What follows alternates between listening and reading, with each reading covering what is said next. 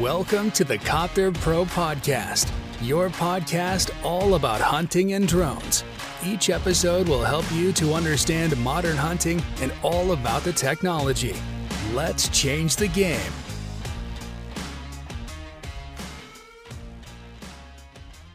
Herzlich willkommen zur neuen Podcast-Folge hier bei Copter Pro. Euer Kidsretter und zwar heute nicht allein, denn heute habe ich einen Interviewgast hier und zwar den Andreas. Andreas auch bekannt als Dreispross und das ist die neue Folge. Ein kleines Interview. Wir stellen Andreas ein paar Fragen und ich fange auch direkt mit der ersten Frage an. Servus Andreas, wer bist du? Was ist Dreispross und woher kennen dich die Leute? Ja, Alex, vielen Dank für die Einladung. Jetzt, nachdem wir uns persönlich kennengelernt haben, nochmal im Zoom-Call hier. Wer bin ich? Ich bin Norddeutscher, bin 46 Jahre alt, also nicht mehr ganz blutjung. Und bin Polizist, habe auch gestern Nachtdienst gehabt, bin dementsprechend müde, aber habe es noch geschafft, heute Morgen zur Blattjagd rauszugehen. Zwar ohne Beute, aber trotzdem schön. Und vielleicht kennen mich einige durch meinen YouTube-Kanal, den mache ich schon relativ lange und ähm, seit drei Jahren Hand und Niemand auf Instagram, Facebook und den ganzen Kram kennt man mich vielleicht. Ich habe auch für Jagdzeitschriften schon geschrieben, aber hauptsächlich sind es Jagdfilme, ein bisschen äh, romantisch gehalten und es stirbt nicht ganz so viel wie bei anderen. Ja, nee, schön, dass du hier bist. Also freut uns immer sehr. Wie der Andreas schon gesagt hat, waren wir demnächst zusammen jagen. Er hat uns besucht gehabt hier bei uns in der Ecke und wir hatten ein paar coole Tage. Jetzt nochmal per Zoom, also verzeiht uns auch bitte, wenn die Qualität nicht so hundertprozentig ist. Äh, wir geben unser Bestes und hoffen, dass die Internetverbindung das auch mitmacht. Ja, schön, dass du dich vorgestellt hast. Ich will auch direkt mit der zweiten Frage weitermachen, weil das spielt alles immer so da rein. Wie kamst du zur Jagd? Also sag einfach mal, wie lange hast du einen Yachtschein? Wie kamst du zur Jagd? Erzähl mal ein bisschen deinen jagdlichen Werdegang. Ich bin so ein Spätzünder, also familiär gar nicht vorbelastet, anders als äh, Maurice und du jetzt. War ich da gar nicht vorbelastet, jagdlich, aber meine Großeltern haben in der Forst gearbeitet. Und als Kinder waren wir in den Sommerferien immer im Wald.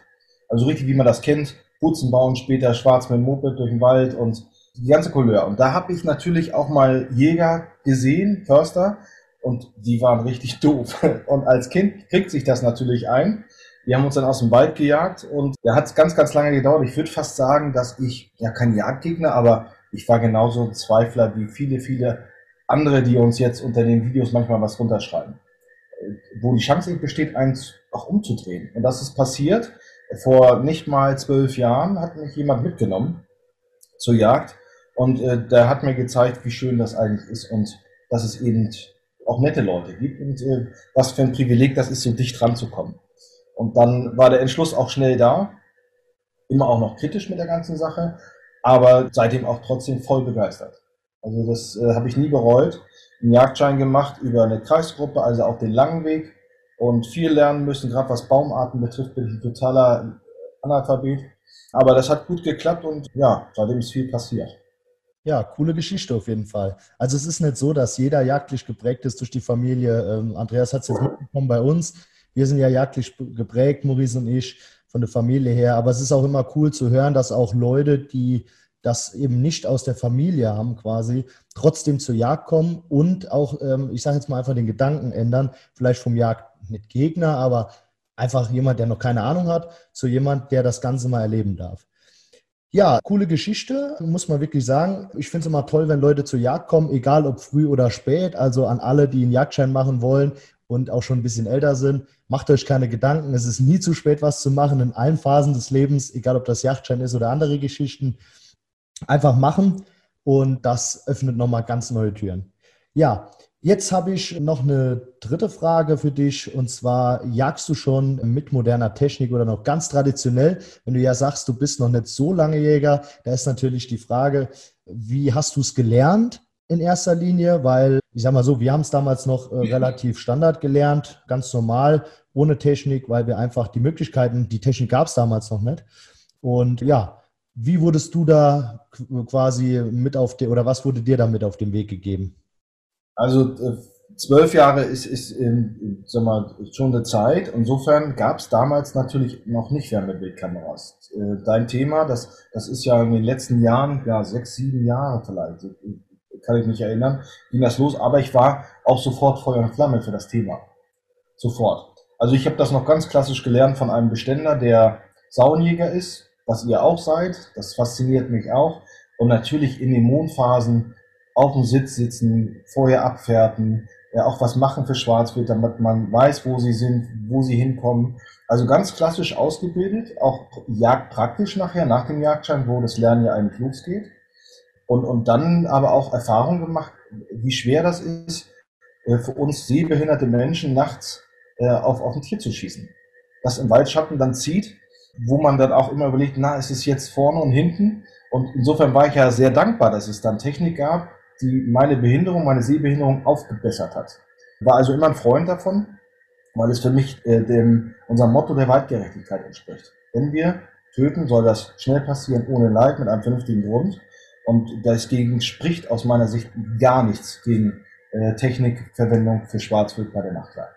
Und äh, deswegen war ich von Anfang an Freund, bin auch mit Jagdfuchs damals zusammengekommen, wir haben Videos vorgestellt. Also da bin ich sehr, sehr offen. Ich äh, finde auch, andere Techniken erleichtern mir die Passion in der wenigen Zeit, die ich da vielleicht, oder eigentlich nicht mehr zu viel Zeit, sagt meine Frau, aber äh, in, der, in der Zeit möchte ich halt eben auch viel erleben und viel machen und Wildkameras, Funkkameras. Also es gibt so viel Jagdtechnik, die es besser macht. Ja, auf jeden Fall bin ich genauso ein Freund davon. Der Podcast heißt ja ähm, alles zum Thema Jagd. Drohnen und moderne Technik. Deswegen haben wir auch die Frage da öfters mal mit drin, wie die Leute einfach dazu stehen. Es gibt auch welche, die sagen, okay, ganz traditioneller Weg, aber wir sind auch davon äh, oder Freund davon, dass einfach das Tier den oder ich sage jetzt mal der schnellstmögliche Weg des Tötens, wie man es nennen, erledigt werden kann, sage ich jetzt einfach mal. Und das geht halt mit moderner Technik halt sehr, sehr gut. Aber ich bin auch jetzt nicht dagegen, einfach mal im, im Mond auf eine Sau zu schießen. Aber wenn man die Technik hat, nutzt man sie natürlich. Also ich glaube, diese, diese Diskussion wird oft falsch geführt.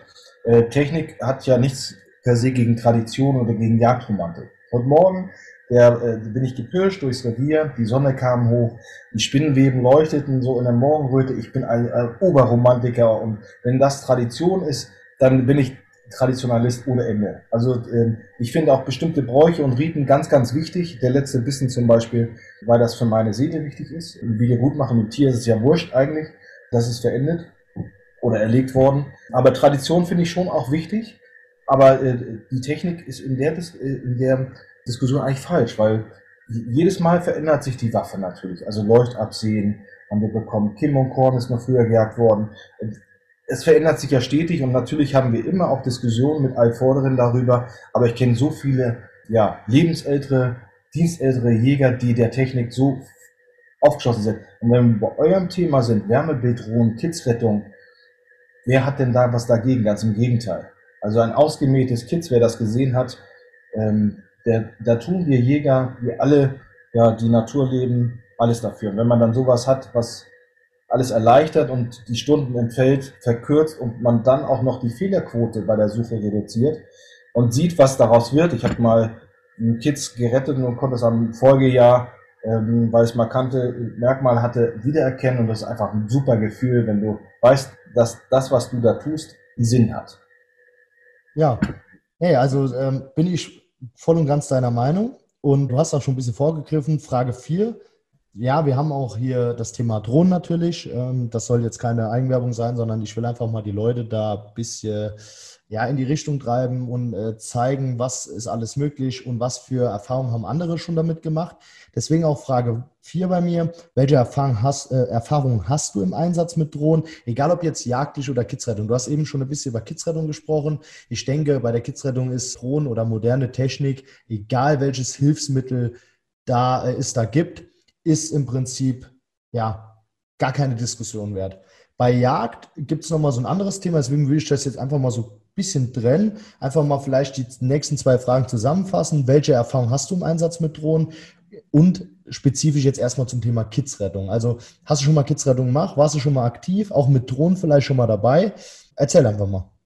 Ich glaube auch, dass man das trennen muss. Das Thema Kidsrettung ist angekommen, aber wir müssen uns jetzt sortieren in der Jägerschaft, sonst äh, überholen uns andere. Ähm, mal als Idee oder mal als Erfahrung es sind bei uns natürlich auch relativ früh Vereine gegründet worden, die sich selber Drohnen gekauft haben. Und äh, da hatte ich einen Kontakt und die kamen zu uns und wir waren mega baff. In welcher kurzen Zeit die Kitze gefunden worden, wie effektiv man Wiesen abgesucht hat und danach ganz guten Gefühl mähen konnte. Die sind aber natürlich auch selten gewesen und werden nachher durch die Bekanntheit oft angefordert. Und wenn du dann nicht der Erste bist, der da einen Termin hat, dann kommen die halt nicht zu dir. Und das ist, glaube ich, jetzt die Herausforderung, dass der Bedarf hoch ist, aber das Angebot noch gering. Und ich glaube, dass es einfach Sinn macht, dass die Jägeringe, vielleicht sogar noch kleine Jagdbögen oder wenige Reviere sich zusammenschließen, eine eigene Drohne haben und damit eben Kiezrettung machen können. Weil die Leute können sich nicht zerreißen. Und wir haben uns ja jetzt bei euch eine Drohne geholt, werden also nächstes Jahr selber aktiv sein in der Kidsrettung und müssen dann eben nicht woanders fragen und uns vielleicht eine Abfuhr holen. Und wir können dann selber bestimmen, mit der Taktik, die äh, auch vorgibt, einen Abend vorher mal gucken, äh, wo, welche Fälle sind äh, besonders wichtig und so weiter. Das ist das Thema Kidsrettung. Da müssen wir halt auch aufpassen, dass uns nicht andere, die auch da Lust haben, Tierschutzvereine zum Beispiel, die Arbeit abnehmen wollen. Ich glaube, Wild retten ist immer noch Aufgabe eines Jägers, der hat die Fachkompetenz dazu und der sollte sich diese Rolle auch zum Landwirt nicht kaputt machen lassen. Zusammen, klar, das können Helfer immer sein, das müssen nicht Jäger, können das natürlich genauso machen, aber die Art mit Wild umzugehen, das darf der Jäger, die Jägerin. Ja. Die andere Geschichte, ich bin ja begeisterter Jagdfilmer und, und fliege viele Jahre schon eine normale Mavic und äh, habe diese Perspektiven gezeigt und bin natürlich auch aus dem anderen Sinn ganz scharf auf eine Drohne mit Wärmebild gewesen, weil ich das Wild dann viel früher sehe und leichter und langsamer anfliegen kann. Und ich bin nicht überrascht und das Wild ist auch nicht überrascht, weil ich will nicht stören dabei. Und dann habe ich natürlich eine Affinität für Technik. Und wenn ich dann, so wie als ich die abgeholt habe bei euch, bin ich ja abends dann ins Revier gefahren, Rapsernte. Und ich weiß nicht, wie viele Stunden wir im Sommer bei praller Hitze am Raps gestanden haben.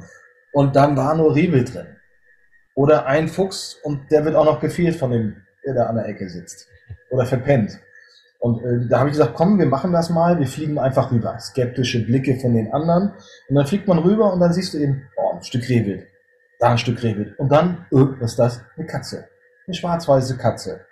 Und der Beständer war fertig, der sagte, ist ja Wahnsinn, aber dann machen wir gleich noch ein anderes Feld. Aber hier brauchen wir heute Abend nicht sitzen. Für Rehwild brauchen wir nicht sitzen. Im Landwirt gesprochen, und dann haben wir uns quasi drei Stunden an diesem Feld gespart und sind eher an die Weizenecke gegangen, da Schaden, und konnten also effektiv das Feld quasi aufklären. Nicht zu 100 Prozent. Ich glaube, da gibt es immer noch so eine kleine äh, Dunkelziffer, aber es war schon erstaunlich, wie man das Feld abarbeiten konnte. Und da gibt es sicherlich noch andere Bereiche. Ich habe bei euch ja schon mal geschmückert auf dem Kanal. Mais drücken zum Beispiel. Auch eine Möglichkeit, den Hund zu schützen. Äh, einen Hund zu suchen im, im, im Wald, der vielleicht nicht zurückkommt. Da habt ihr auch mal was gezeigt. Es gibt so viel ähm, jagdlich, was man damit noch machen kann. Ja, nee, auf jeden Fall. Also bin ich voll deiner Meinung. Ich meine, klar, wir äh, vertreiben irgendwo die Technik, aber ich will auch ganz offene und ehrliche Meinungen darüber hören. Wie du eben schon gesagt hast, ihr habt ja eine Drohne bei uns geholt. Ähm, war mir auch wichtig, dass man mal da ein Interview draus macht, einfach mal um die Erfahrung, die ersten Erfahrungen, gerade kurz nachdem, also letzte Woche hat er die Drohne abgeholt und äh, direkt im Einsatz gewesen und es hat auch funktioniert. Das heißt, unsere Schulung kann nicht so schlecht gewesen sein. Das ist auch top. Nee, Einsatzdrohne bei der Jagd, da hast du jetzt schon einiges erzählt. Ich denke, ähm, wir werden da auch nochmal einen Podcast machen, vielleicht nächstes Jahr so nach der Kidsrettung oder auch mal jetzt nach der Maisjagd vielleicht nochmal, damit äh, wir noch mehr Erfahrung aus deiner Praxis kriegen. Weil wir teilen ja die Erfahrungen auf YouTube, äh, bei uns auf dem Channel bei Copter Pro oder halt auch in Instagram bei mir auf dem Kanal äh, Kidsretter oder auch copter.pro. Das ist der einzige Account, den wir da haben.